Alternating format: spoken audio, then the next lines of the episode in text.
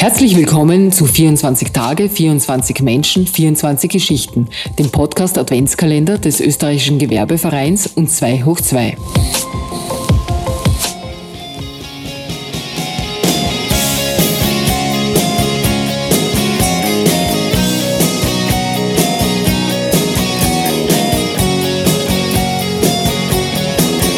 Herzlich willkommen bei 24 Tage, 24 Menschen, 24 Geschichten. Mein Name ist Sascha Ladurner und wir starten nun gemeinsam in diesen Mittwoch, den 21. Dezember.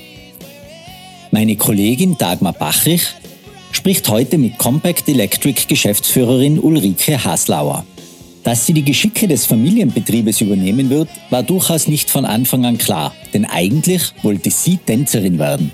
Schließlich ließ sie sich aber von ihrem Vater überzeugen, doch auch eine betriebswirtschaftliche Ausbildung zu machen, um irgendwann den Familienbetrieb übernehmen zu können. Und das musste sie dann durch einen familiären Schicksalsschlag schneller als geplant tun. Noch als Studentin der Betriebswirtschaftslehre stieg sie als Prokuristin im Unternehmen ein und übernahm nur wenige Jahre später die Geschäftsführung. Und damit sie in einem sehr männerdominierten Geschäft auch fachlich mit den Herren Ingenieuren mithalten konnte, machte sie kurzerhand auch noch eine Ausbildung zur Elektrotechnikerin. So gelangen ihr und ihren engsten Mitarbeitern, das Unternehmen in eine neue Erfolgsära zu führen. Nun könnte man meinen, das wäre schon Elan genug, doch wer Ulrike Haslauer persönlich kennengelernt hat, bemerkt rasch, dass das nicht alles war. Ihre Bühnenpassion hat sie nie ganz losgelassen und so lebt sie diese jetzt als Leadsängerin der Band Silo aus, mit der sie regelmäßig bei Firmenfeiern, eigenen Messeauftritten oder beim Ball der Immobilienwirtschaft den Gästen richtig einheizt. Freuen Sie sich auf das Gespräch mit Ulrike Haslauer, die uns energiegeladen und mit großem Herz und Humor nicht nur von ihren Erfahrungen als Geschäftsführerin und Gestalterin einer sehr männerdominierten Branche erzählt, sondern uns auch ihr wichtigstes Motto mit auf den Weg gibt. Als Frau darf man zwei Dinge nicht verlieren, das Gesicht und den Humor. Viel Spaß beim Zuhören.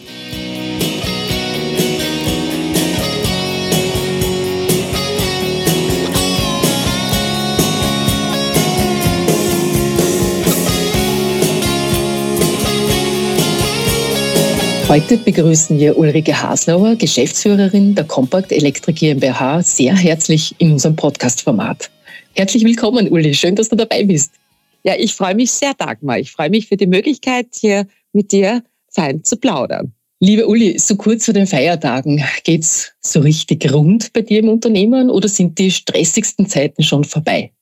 Nein, äh, die stressigste Zeit wird dann am 23.12. vorbei sein. Also wir arbeiten seit September wirklich auf Hochtouren. Ich meine, wir machen das sowieso immer, aber natürlich möchte äh, jeder noch und vor allem unsere lieben Kunden vor Weihnachten noch so ziemlich alles unterbringen, was äh, wir liefern sollen, klarerweise. Und damit freuen wir uns schon, wenn es ab 23. ein bisschen ruhiger wird. Uli, ähm, Zukunft gehört gemacht unternehmerisch erst recht. Durch die Geschwindigkeit und das Tempo der Veränderungen auf so vielen Handlungsebenen eines Unternehmens, das ist nicht leichter geworden. Wie gehst du mit all den unterschiedlichen Anfordernissen im Alltag als Unternehmerin um? Ja, das ist eine gute Frage. Es ist tatsächlich so, je, je, länger ich dabei bin, und jetzt darf ich das schon 33 Jahre machen an der Spitze der Compact Electric, äh, es wird immer herausfordernder. Ja, das muss man sagen. Man muss die Geschwindigkeit äh, mithalten, man muss äh, am Zahn der Zeit bleiben, man muss äh, die Veränderungen im Markt mitmachen, man muss äh, digitalisieren, man muss äh, Covid-Themen handeln, man muss Materialbeschaffungsthemen handeln. Also äh, ich kann mich erinnern, als ich begonnen habe, als doch noch jüngeres Mädchen, sage ich mal, oder junge mhm. Frau, war es bei weitem nicht so anspruchsvoll. Aber es hilft ja nichts. Ne? Man wächst mit der Aufgabe, würde ich sagen. Mhm, mhm. Du bist ja noch dazu in einer Branche tätig, sagen wir es mal so, wo nicht allzu viele Frauen die Unternehmen leiten. Äh, Schaltschrankausbau, Entwicklungselektronik sowie Kennzeichnung und Arbeitssicherheit sind die großen vier Hauptbereiche deines Unternehmens. Compact Electric, du hast ja schon gesagt, gibt es mehr als 50 Jahre. Du bist 33 Jahre dabei, ein rein familiengeführtes Unternehmen und du hast über 40 MitarbeiterInnen äh, bist schwerpunktmäßig in Österreich und Deutschland unterwegs, aber da kommt noch einiges hinzu, was ich weiß von dir. Erzähl uns doch bitte von den Meilensteinen deiner Unternehmensgeschichte. Ja, also wie gesagt, äh, die Compact Electric gibt's seit mehr als 50 Jahren schon und seit 33 Jahren darf ich sie leiten. Kurz nach dem Tod meines Vaters bin ich ins kalte Wasser gehüpft, sozusagen als junges Mädchen mit 20 Jahren, unterstützt durch meine Mutter, die äh, sehr äh, gut die, die, Buchhaltung im Griff hatte. Der Kopekenscheich war sozusagen äh, die Finanzbuchhaltung und ich mich da voll aufs operative Business äh, konzentrieren konnte. Ich habe dann nebenbei weiter studiert und habe mich voll äh, in die Firma reingeschmissen, wenn ich so sagen darf, äh, mit ganz, ganz guten Mitarbeitern, die mir sehr geholfen haben. Natürlich am Anfang weiß man das noch nicht. Und als einzige Schaltschrankbäuerin in Österreich darf ich jetzt, äh, wie gesagt, sind jetzt 48 Mitarbeiter und wir haben an die 25 Leiharbeiter. Das ist schon ein großes Unternehmen geworden. Zu Beginn in der Rosalia Gasse, Pendelgasse, sehr klein, räumlich verteilt, habe ich dann 2001 die Firma zusammengelegt und bin in den zehnten Bezirk übersiedelt.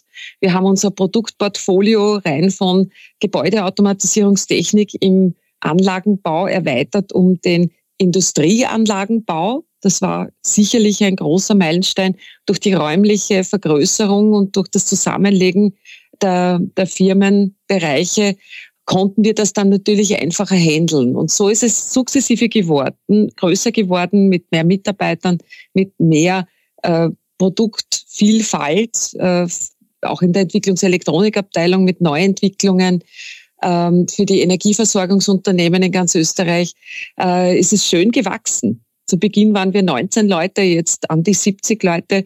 Und der nächste Meilenstein war dann wieder die Platzvergrößerung. Also wir produzieren ausschließlich hier in Wien am Standort in der mittlerweile Großmarktstraße, weil 2017 habe ich dann ein Gebäude gekauft. Äh, da haben wir dann 3600 Quadratmeter gehabt. Zuvor in der Dörnkampgasse 2400 Quadratmeter. Also in einer Produktion ist es schon wichtig, dass man räumlich äh, jonglieren kann, dass man die Fertigung mhm. so aufbaut, dass man sehr, sehr viel unterbringen kann. Mhm. Und dadurch ist das Geschäft dann natürlich auch gewachsen, ja.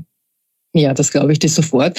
Du hast so ganz nebenbei erwähnt, du hast das Unternehmen übernommen, als du noch studiert hast. Ähm, ich weiß, du warst an der WU, also an der Wirtschaftsuniversität Wien, aber das war ja nicht das Einzige. Du hast aufgrund der Verantwortung deinem Unternehmen und den Mitarbeiterinnen gegenüber, hast du ja noch Elektrotechnik begonnen zu studieren, um mehr Nein, zu verstehen, oder? War das? Nein, Studium, Studium war es nicht. Das war eine Ausbildung am BFI, ein ja. mhm. Ausbildungszentrum ja, äh, berufsbegleitend äh, Elektrotechnik zu erlernen möglich gemacht hat. Äh, selbstverständlich, also nachdem ich das Studium fertig gehabt habe, habe ich mir gedacht, das muss ich Elektrotechnik noch Basiswissen auch aneignen, klarerweise. Und ich bin selber die Mechatronikerin, also ich habe die, die Gewerbeberechtigung, bin im Landesinnungsausschuss der Mechatroniker. Und wenn man ein Elektrotechnikunternehmen führt, dann muss man natürlich wissen, was man tut. Also das auch. Unglaublich. Ja, ganz toll. Du, es hat dir persönlich geholfen, aber natürlich auch, wenn du beim Kunden wahrscheinlich gesprochen hast von deinen Produkten und Dienstleistungen. Ja, natürlich. Also äh, die Kunden, äh, jetzt ist es nach so vielen Jahren natürlich Routine. Ähm, aber als, als Inhaberin und als, als Geschäftsführerin muss man natürlich die letzten Kundengespräche selber führen mit mhm. Key Account. Und das ist Basiswissen, das, das wir brauchen, ganz klar. Uli, welchen Herausforderungen ist denn deine Branche, du hast das kurz schon angesprochen, seit Corona und dem Krieg in der Ukraine ausgesetzt? Und was uns interessieren würde, welche Lösungseinsätze kann denn die Branche selbst oder kannst du schaffen? Naja, es ist ja so, dass wir vor Corona auch Themen hatten, nicht? Also es ist immer mehr geworden, ja. Also äh, ich muss sagen, die Branche selber war ja ein bisschen einem Preisverfall unterzogen durch Globalisierung durch, durch Hereinströme nach Österreich von, von ausländischen Firmen. Jetzt war es im, im Verteilerbau, im Schaltschrankbau nicht so einfach, weil sukzessive natürlich alles günstiger und billiger produziert werden hätte sollen. Dann kam Corona. Äh, da wussten wir auch nicht gleich, was wir äh, quasi machen sollen. Sollen wir zusperren? Sollen wir in die Kurzarbeit gehen, aber als systemenhaltender Betrieb für die Energieversorgungsunternehmen war eigentlich immer Arbeit da. Und ich bin von Anfang an diejenige gewesen, die alle Mitarbeiter im Betrieb desinfiziert hat in der Früh. Äh, wir haben den Betrieb aufrechterhalten. Das war eminent wichtig für mich, weil eine Produktion niederzufahren, mhm. das ist für mich gar nicht gegangen, weil ähm, dann, wenn das Schwungrad mal stehen bleibt, das wieder zu aktivieren, ist denkbar schwierig. Und so haben wir 2020, 2021 sehr gut durchsegelt. Und wenn man glaubt, es geht eh nicht mehr, mehr schwieriger, dann kommt noch was, und zwar der Ukraine-Krieg, ja, und die Materialsituation. Ob das jetzt äh, mit dem Coronavirus, mit der äh, Ukraine-Krisensituation zu tun hat, das ist nicht ganz klar, weil äh, diese Materialverknappung ist für mich jetzt so nicht zu sehen. Es hat nur eine eklatante Preiserhöhung gegeben. Mhm. Und ein Zurückhalten der Materialien, weil nicht produziert werden konnte, weil die Firmen niedergefahren haben, also die Produktionen niedergefahren haben. Also insofern war es schon wahnsinnig schwierig, aber wir haben einfach unsere Supply Chain erweitert. Wir haben versucht, weltweit zu aktivieren, Quellen zu aktivieren, damit wir weiter produzieren können. Ja. Und das war ein guter Schachzug. Ja, ich bin mhm. sogar bis nach mhm. Malaysia geflogen, um dort äh, Ressourcen für unsere Relais zu finden, Mikrochips zu finden, unabhängig von China. Also man muss halt immer irgendwie eine Idee kriegen, um all diese Themen zu handeln, ja. Und nie aufgeben. Genau. Äh, jetzt bist du ja in einem Bereich tätig, wo ähm, alleine vom Unternehmenshintergrund der Veränderungen andauernd gegeben sind. Also jetzt, du hast es gerade angesprochen, die Logistikwege, die Produktionswege, äh, Distribuierung äh, von allen Produkten. Das heißt, deine Branche ist ja schon irgendwie gewöhnt, in einer dauerhaften Veränderung sich zu befinden. Das ist das eine. Aber das andere ist ja auch, dass du im Unternehmen die Veränderung schupfen musst, wenn man so sagt. Ja. Wie viel Veränderung kann sich ein Unternehmen denn permanent leisten? Man muss ja auch die Mitarbeiterinnen und Mitarbeiter mitnehmen. Ja, was, wie schätzt du das ein? Was kann man machen, um es klug zu bewältigen? Absolut. Also ein ganz ein heikles Thema, weil auf der einen Seite sind Unternehmen gefordert, ständig am Zahn der Zeit zu bleiben, zu digitalisieren, Veränderungen äh, in der Struktur zu machen. Auf der anderen Seite äh, muss der Betrieb funktionieren und der funktioniert mit sehr guten Mitarbeitern, die natürlich gewisse Regeln, Strukturen auch gewöhnt sind. So, das heißt, jede Veränderung bedarf natürlich auch äh, der Begeisterung der Mitarbeiter für die Veränderung. Mhm. Das ist, glaube ich, das Aller, Allerwichtigste und Zentrale Thema, dass man die Leute mitbekommt auf dem Weg. Ich habe zum Beispiel in unserem Lager, Lagerlogistikbereich äh, im letzten Jahr sehr viel verändert, weil ich sogenannte Cardex-Türme, also Türme, ähm, Tablattürme von der Firma Cardex gekauft habe. Ein komplett neues, digitalisiertes Warehouse, äh, wo unsere Materialien eingelagert werden das ist schon ein Riesending. Da gibt's eine neue Software, da gibt's eine neue Struktur, Ablauf, äh, wie die Ware erfasst wird. Äh, es ist ein EDV-Thema. Da haben wir wirklich durch Schulung, durch Mitnehmen der Mitarbeiter in andere Betriebe, wo so ein System schon eingeführt war, damit sie sehen, welche Vorteile äh, dieses Lagersystem dann hat, auch vorbereitet. Und das ist eminent wichtig. Dann darf man natürlich auch nicht zu viel auf einmal machen. Ja? Mhm. Also es ist äh, eine Überforderung bis zu einem gewissen Grad nicht dauerhaft möglich. Also Überforderung ist generell schlecht. Ja. Also es muss man schon, der normale Ablauf der Produktion, der muss funktionieren. Und äh, da muss man schauen, dass man das eben nebenbei Neu Neuerungen im Unternehmen ähm, möglichst gut vorbereitet, um die dann umzusetzen mit den Mitarbeitern. Ja.